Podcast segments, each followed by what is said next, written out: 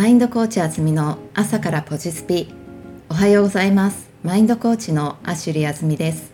昨日は目標の先にあるものについてお話ししてみました。今日もその続きで目標の先を方向づけていくものについてインスピレーション配信してみたいと思います。突き動かされる世界。人それぞれいろいろな目標そしてその先に目的があると思います。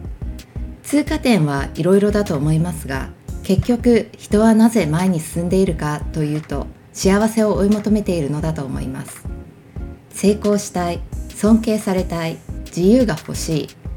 幸せを満たしてくれる条件は異なるかもしれないけれど心の奥底では誰だって幸せになりたいと思っているはずです。ご覧の通り幸せになるための条件を決めているのも人自分自身であるのです。だったらどうして今すぐ幸せになってしまおうとしないのでしょうか？結局向かっている先はそこなのです。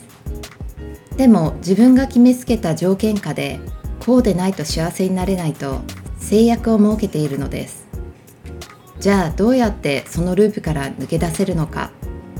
それは突き動かされる感覚を大切にすることです。理屈でこれこれをすればこうなるという自分が決めつけている世界を一旦手放すことです。目の前にふっと湧いたなぜかこれが気になるという感覚を大切にすることです。進んでいきたい目的とどうやって結びつくかは定かでなくてもなんとなくの予感を大切に行動をとってみることです。目標まで気合で前進していた感覚がまた新しいものになっていくと思います。もしかしたら自分が大切にしていた目標がまた新しいものへ変わるかもしれません。ぜひぜひその新しい感覚を味わってみてください。